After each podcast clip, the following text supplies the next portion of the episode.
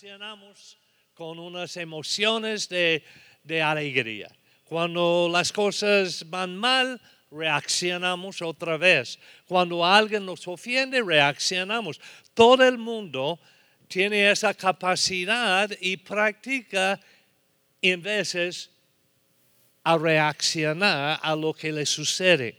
Algo nos sucede y reaccionamos, ah, algo nos hace enojarnos y explotamos y reaccionamos y a veces somos tentados y pecamos. Nos rendimos a la tentación. Esa es una manera de vivir su vida reaccionaria. Una, una vida que reacciona a las cosas. La segunda manera de vivir su vida, podemos vivir una vida de conformismo o conformidad. Ah, en otras palabras, dejamos que la gente moldea nuestra vida. Y, y, nos adaptamos, nos ajustamos, nos conformamos a todos los demás. Pero hay que recordar lo que Pablo dijo en Romanos capítulo 12 a los creyentes en el verso 2. Él dijo, no os conforméis a este siglo. Entonces, si no conformamos a este siglo, ¿qué opción tenemos? Sino renovaos por medio, o, o que transformaos por medio de la renovación de vuestro entendimiento cambiamos nuestra manera de pensar. Entonces aquí dice que eh, Romanos 12, 2, no os conforméis a este siglo. Ahora, no sé, Pablo bien podría estar hablando con uh, uh, cristianos que se estaban conformándose a la religiosidad de otros o estaban conformándose al pecado de los mundanos. En otras palabras, Pablo está diciendo, hay una, unas ah, maneras de actuar ahora, ambos espirituales y seculares, que a que no debemos de conformarnos. Cuando sucede esas ah, nuevas ah, modas de ser, en las iglesias, ustedes, ustedes se acuerdan que la iglesia ha pasado por épocas cuando todo el mundo caía y yo he caído, pero tengo por seguro que no me empujaron porque si yo veo que están empujando a la gente, yo me pongo así. Ok, a ver, como un buen futbolista americano, no me va a empujar. Pero si yo caigo por el, por el Espíritu, caigo. Pero y entonces pasó la moda de que todo el mundo caía. Pasó la moda de la risa, que en el culto todo el mundo a carcajadas, riéndose como que si fuera una fiesta grande. No estoy diciendo que por su tiempo que este fue malo, porque hay algunos chupilemones en la iglesia que necesitan reírse bien. Algunos no lo captaron. Algunas ah, personas muy agrias en la iglesia y necesitan una buena risa de vez en cuando. Pero, pero lo que digo es que hay diferentes cosas. Y después la prédica de, la prosperidad y, yo creo en la prosperidad, es bíblico, etcétera, etcétera. Pero algunas de las modas religiosas aún han invadido las iglesias del mover del Espíritu y cuando vemos cosas sucediendo en otras iglesias, queremos que suceda en nuestra iglesia. Y de alguna forma u otra, invitamos a alguien que estuvo allá para que traiga esa bendición acá. No os conforméis a este siglo. Permite que Dios haga lo que Dios quiere hacer, cuando Él lo quiere hacer y cómo lo quiere hacer. Y que no sea mímica de otro. Dejamos que la gente moldee nuestra vida a veces y la gente nos controla cuando somos conformistas y preferimos la apariencia más que la realidad a veces porque queremos, queremos estar en, la onda con los demás. Y entonces fluimos con la onda, porque si son así, yo tengo que ser así.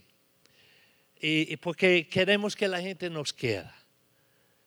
Y, esa es una, ah, una actitud o una manera que uno puede vivir todo el tiempo. Entonces siempre está cambiando conforme a cómo está la sociedad. Pero no vivís según la carne, sino según el Espíritu. Si es que el Espíritu mora en nosotros. Tenemos que ser guiados por el Espíritu. Porque la Biblia no dice que los que reciben el Espíritu Santo, estos son los hijos de Dios. No, dice los que son guiados por el Espíritu, estos son los hijos de Dios. Acuérdese que ser quien es es lo más fácil. Pero tratar de ser alguien que no es y lo que usted cree que la gente espera de usted es una lucha. Es difícil porque queremos contentar a la gente muchas veces pastores y líderes, con tal de, ah, dar gusto y contentar a la gente de la congregación, hace cosas que no es natural en uno y no es su, persona. Entonces estamos poniendo una fachada, una apariencia. Y aún la Biblia habla de los que tienen la apariencia de piedad pero no han recibido la esencia de la piedad. Número tres, podemos vivir una vida de rebelión. Ahora, um, rebelión es sencillo, sencilla. Eh, rebelión, por definición, es rechazar autoridad. Cualquier nivel de autoridad. Cuando usted rechaza una autoridad, puesto sobre usted o que usted a que usted se ha sometido y usted revela, entonces es rechazo de su autoridad. Y la autoridad máxima, el Señor. Pero Él ha puesto gente sobre nosotros y tenemos que someternos a ese guía, porque hay gente asignado para um, para guiar y adiestrar nuestra vida y ayudarnos a tener una vida de influencia. Luchamos contra los fundamentos establecidos a veces porque buscamos la independencia, independencia que es resultado de orgullo. Casi siempre un independiente es orgulloso. Vaya pensándolo.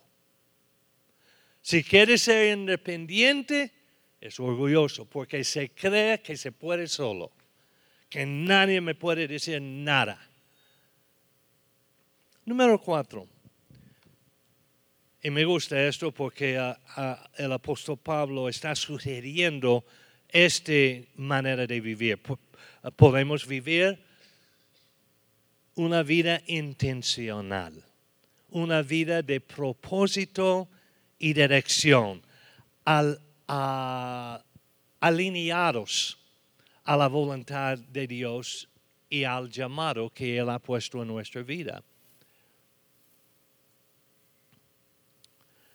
Y me gusta esa palabra alineados.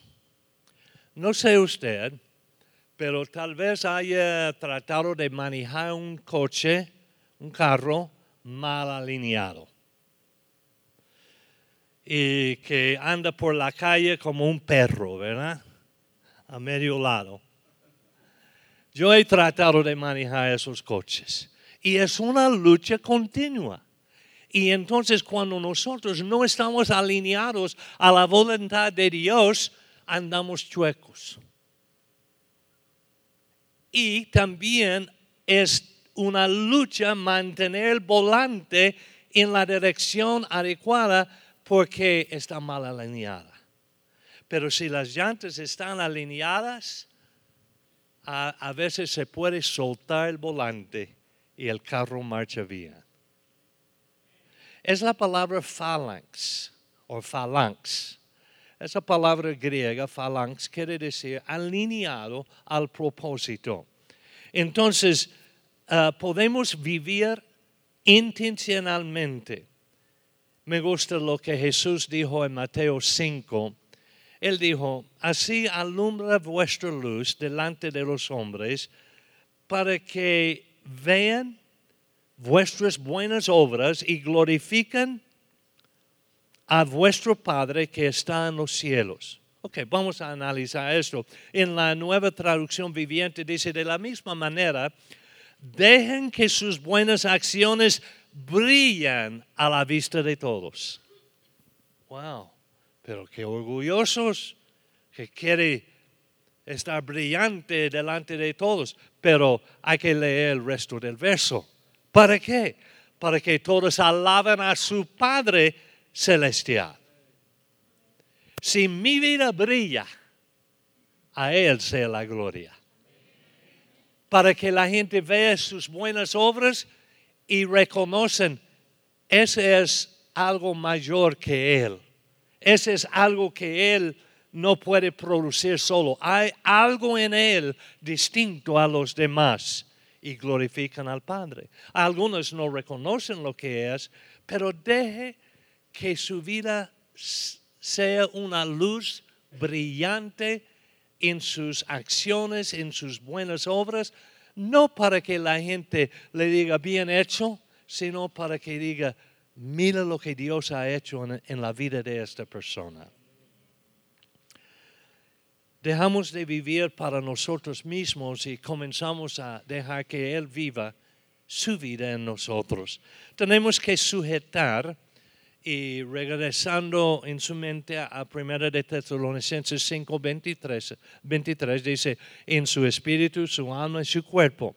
Entonces, tenemos que sujetar nuestro cuerpo sabiendo que es el templo de Dios.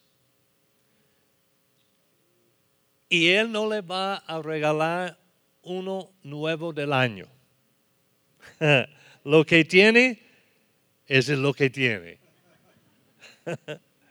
y usted lo puede pintar, lo puede lavar, lo puede peinar, pero ese es el coche que tiene usted, el cuerpo suyo. Porque ese cuerpo no soy yo. Ese es solamente un medio de transporte. Usted me, me, identifica o me reconoce más por mi cuerpo que por cualquier otra cosa. Pero aún así es la parte más insignificante de, de nuestra vida. Porque ese no es el real yo. Porque yo puedo hacer una buena presentación, pero adentro puede que está todo desorden. Yo he visto gente salir de su casa y bien elegantes. Y me ha tocado entrar en la casa de algunos de ellos. Y yo digo, ¿este puede salir de este? Una desorden, sucia, ropa por todo lado. Y yo digo, no, no, no, algo anda mal. Entonces a veces ponemos mucho cuidado a lo que es nuestro coche, pero poco cuidado a lo que está dentro del coche.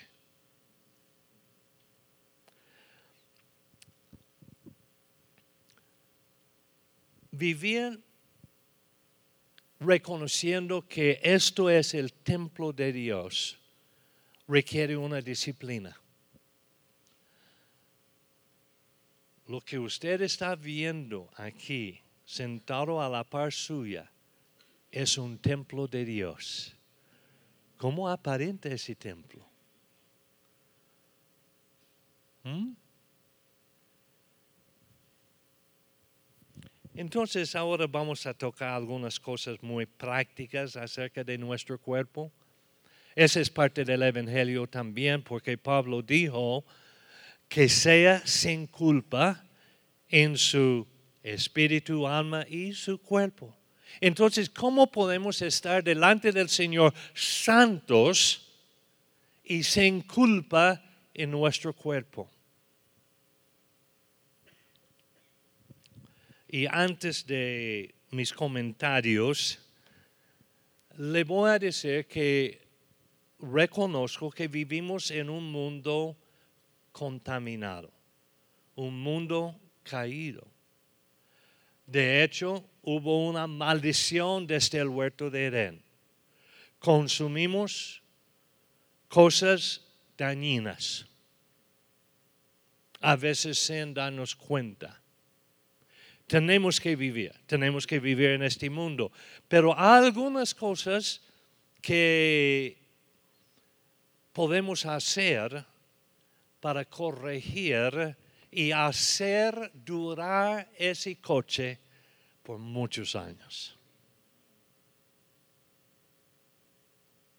Algunos quieren irse ya, pero quédense, por favor. La sangre de Cristo ha redimido no solamente mi espíritu y mi alma, pero mi cuerpo también. Aún Jesús derramó sangre no solamente para nuestra salvación, sino para arreglar el coche. Por sus llagas fuimos nosotros curados nos vamos a enfermar porque vivimos en un, planeta que está contaminada. Yo reconozco esto. Entonces, no quiero que nadie se está maltratando ni que yo les estoy maltratando en esta noche. Pero no es solamente lo que hacemos con nuestro cuerpo, las actividades, pero también lo que hacemos a nuestro cuerpo. Usted tiene una vida de influencia.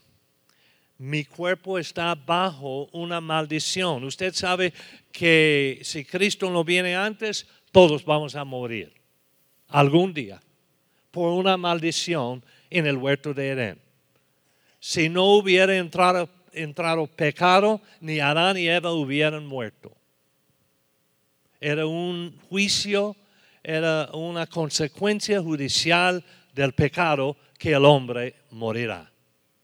Entonces vivimos bajo esa maldición. Entonces ese coche se va a morir algún día. Pero no es un pretexto para ignorar el cuidado de este cuerpo para que seamos sin culpa y que sea santo el templo de Dios. Ahora, muchos de ustedes están pensando, ah, yo, yo vine a escuchar la palabra de Dios, yo no vine para una, un seminario sobre la salud. Esa es la palabra de Dios. Nadie tiene control de su cuerpo como usted mismo. Ahora, cuando era un bebé, la mamá le metió comida en la boca. Entonces ella tenía control. Pero ahora siendo un adulto, nadie le está metiendo a la fuerza comida en la boca.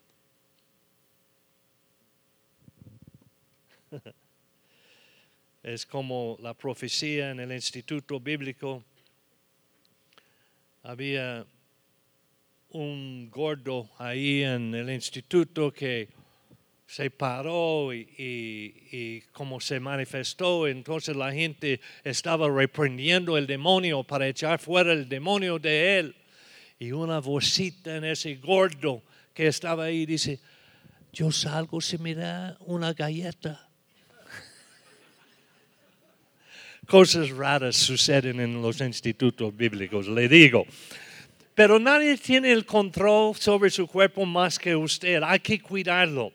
Y la manera de cuidar su cuerpo requiere descanso. Tenemos que descansar. Y, y tenemos que cambiar el aceite de ese uh, motor. Tenemos que comer lo, lo, bueno, lo que es saludable. Y, y tenemos que examinarlo y saber lo que estamos comiendo. Hace muchos años, Uh, yo crecí en un mundo cuando no decía en las latas de comida o en los menús qué, qué ingredientes tiene, cuánta grasa, cuántos carbohidratos, cuánto uh, de proteína, etc. Pero ahora cada cosa que usted compra le puede decir lo que tiene. Tenemos que tener descanso, comida, ejercicio. Si usted deja la bici, la bicicleta en el garaje todo el invierno y ya el verano lo saca y dice, ¿qué pasó? Mira las llantas desinfladas. No estaban desinfladas cuando la metí por falta de uso. Y entonces a veces, por ser con el control remoto, y el juego de fútbol y ya en el otro canal, a otro, en el otro a otro, y compramos toda la serie de todos los juegos y ahí sentamos y el pobre carro se está arrumbrando, se está dañando. Casi suficiente en cuanto al cuerpo. Pero le voy a contar una historia rápido. Cuando yo tenía 16 años, tenía un primo hermano que yo era mi ídolo, porque era de buen parecer y ya él me llevaba como seis años y él fue a los Marines de los Estados Unidos y era un hombre y era mi ídolo.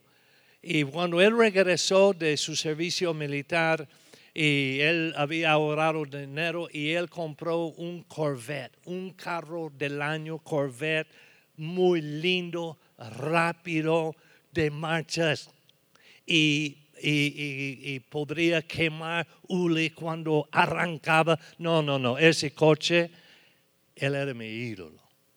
Pero él tenía una cosa, fumaba hasta, hasta tres paquetes de cigarros por día. Así. Y a veces hasta uno en cada mano, porque no se dio cuenta que se había encendido uno. Entonces un día yo le dije a él, Jimmy, usted es un hombre fuerte, yo le admiro tanto. ¿Y por qué fuma? Él dice, he tratado de dejar el cigarro, pero no puedo.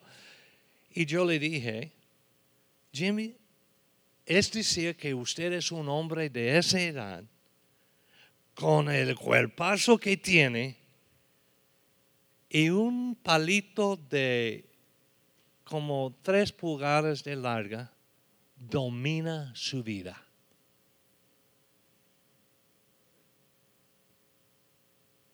Y me miró y yo dije, es más, escuché en radio el otro día un señor comentarista decir, el hombre es campeón cuando conquista a sí mismo. Y le dije lo que había escuchado. Este fue su último cigarro. Dejó de fumar. No era cosa religiosa, no era cosa que le predicaba, no, no, era lo lógico. Y hay muchas cosas en nuestra vida lógicas que debemos de disciplinarnos. Ahora, vamos adelante el alma. Estoy hablando de una vida de influencia. El alma. ¿Qué es el alma? Emociones, intelecto, la voluntad propia y el libre albedrío. ¿Me puede decir cuando mi tiempo está cinco minutos? ¿O ya estoy cinco minutos pasado? No, ok, muy bien. Ah, el alma. Ah, ¿Cómo alimenta usted sus emociones, su alma? ¿Cómo lo alimenta? Lo honesto, lo puro, lo del buen nombre. La Biblia dice en Filipenses 4:8, Y ahora, amados hermanos, una cosa más para terminar. Él estaba terminando, yo no estoy terminado. Concéntrense en todo lo que es verdadero, todo lo honorable, todo lo justo, todo lo puro, todo lo bello y todo lo admirable. Piensen en cosas excelentes y dignas de alabanzas. Si está pensando todo el día en la novela, no creo que sus emociones van a estar a lo máximo. ¿Cómo alimenta sus emociones? Pablo lo dice. ¿Y cómo alimenta su intelecto? O ustedes, no, ya salí de la escuela, gracias a Dios, ya no tengo que estudiar más. ¿Por qué no?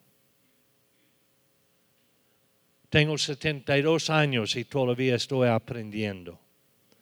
Todavía estoy estudiando. Hay que leer, hay que buscar lectura, hay que oír, hay que aprender cosas, hay que experimentar con cosas y, hay que alimentar el intelecto.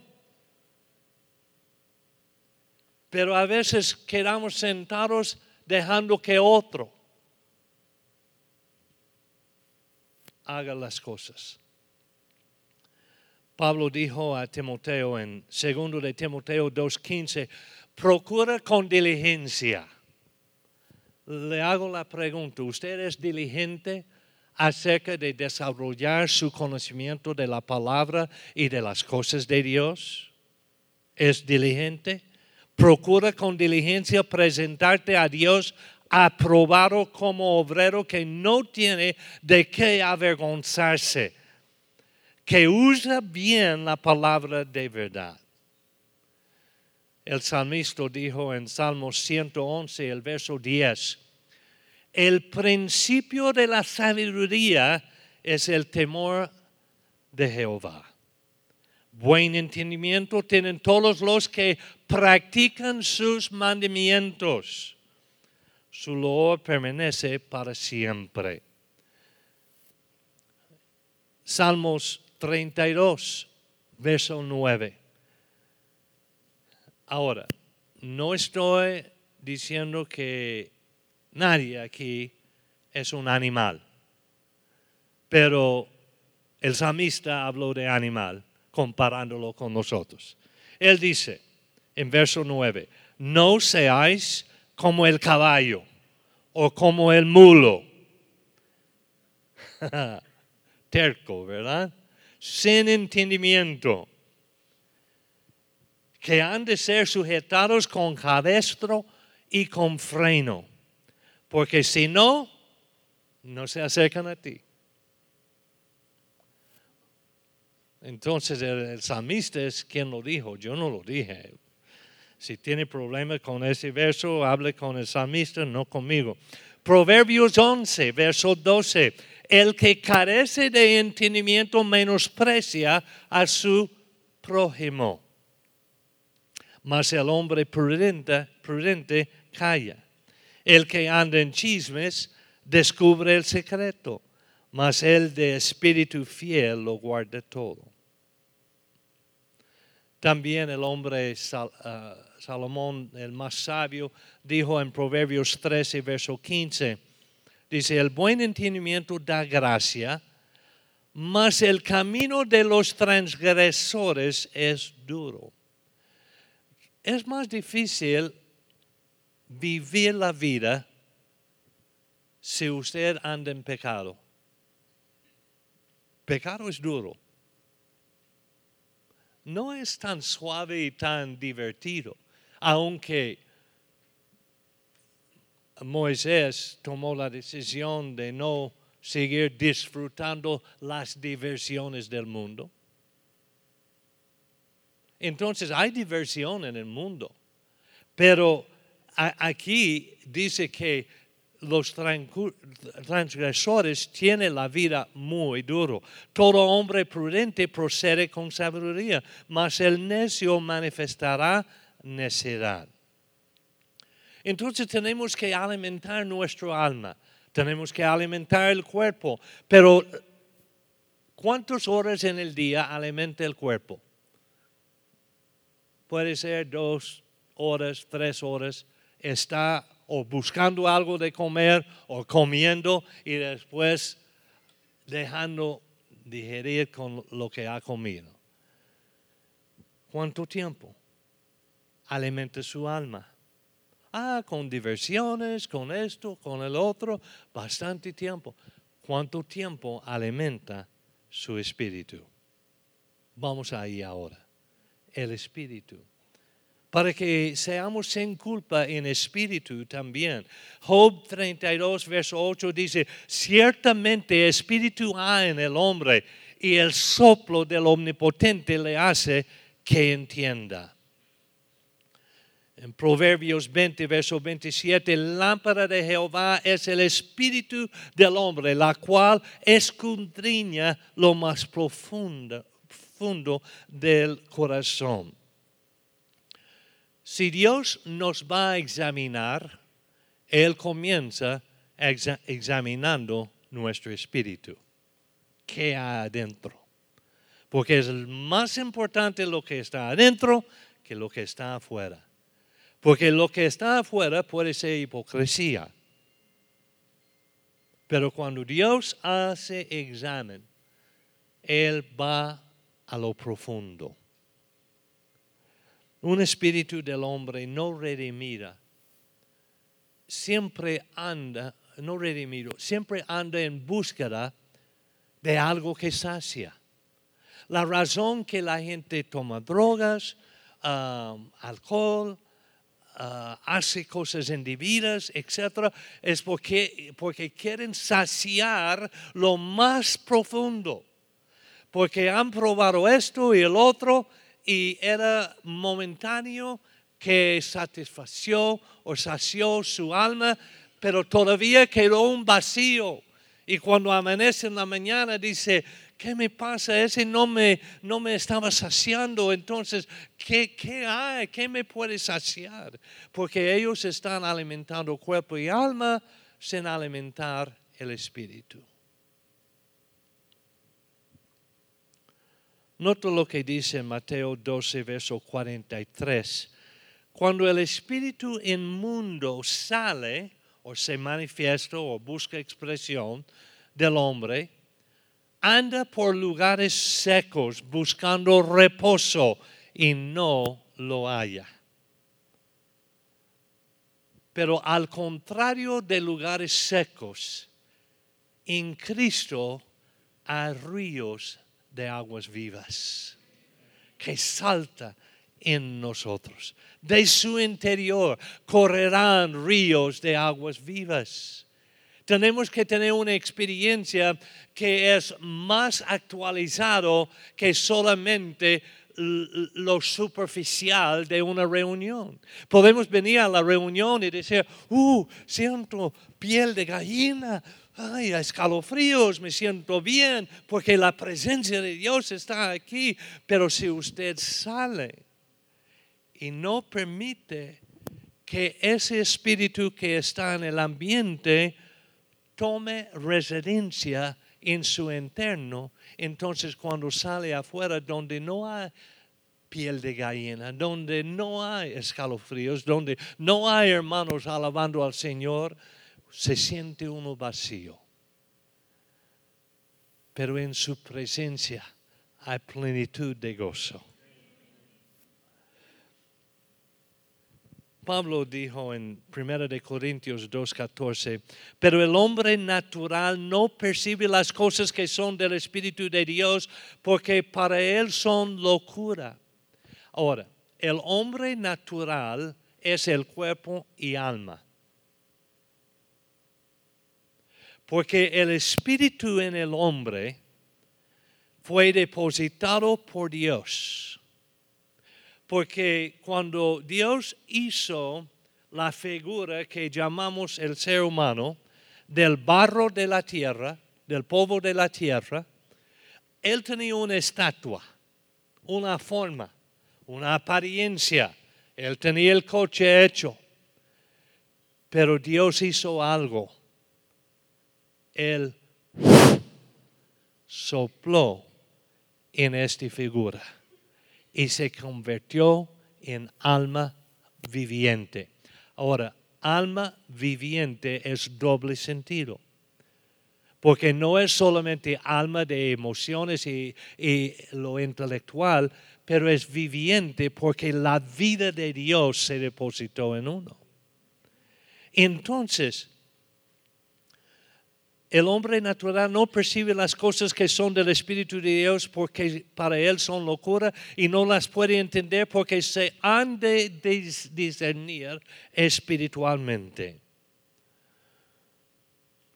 No hay que esperar que Dios nos sacuda con alguna tragedia, algún accidente, algún contratiempo. No, no, no. Es tiempo ahora de decir, yo tengo control y para que sea santo mi cuerpo, mi alma y mi espíritu, yo me voy a disciplinar para que no haya culpa y nadie puede decir, él anda mal.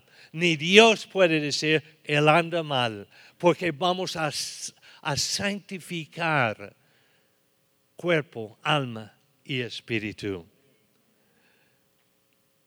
Pablo le dijo a Timoteo, tengo muchos deseos de volver a verlo. Día y noche te recuerdo, me acuerdo de la fe tuya y, y tu fe sincera. Es como la de tu abuela Loira y su madre Eunice.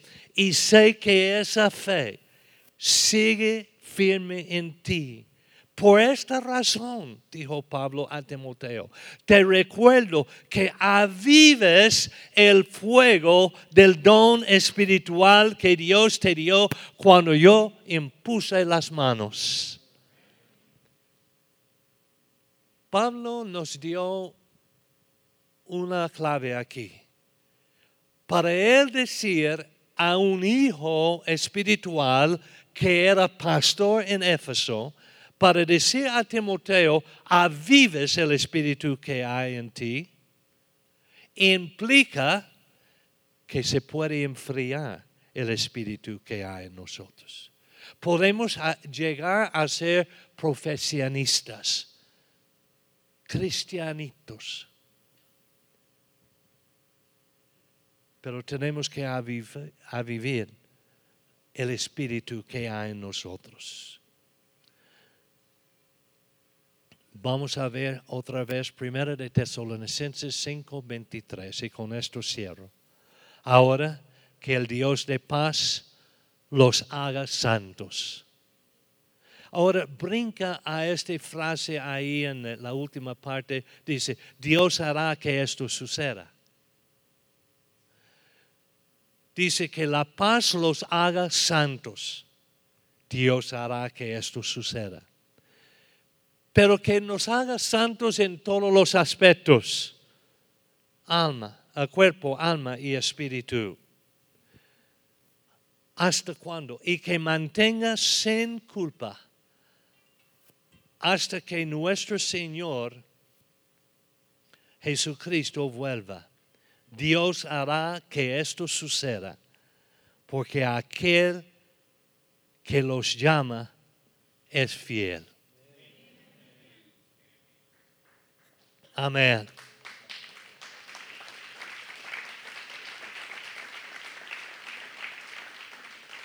Cuando dependemos en Él para hacernos santos, tenemos garantías, porque Él es fiel y Él comenzó una buena obra en nosotros, Él tiene todo el poder para perfeccionarla.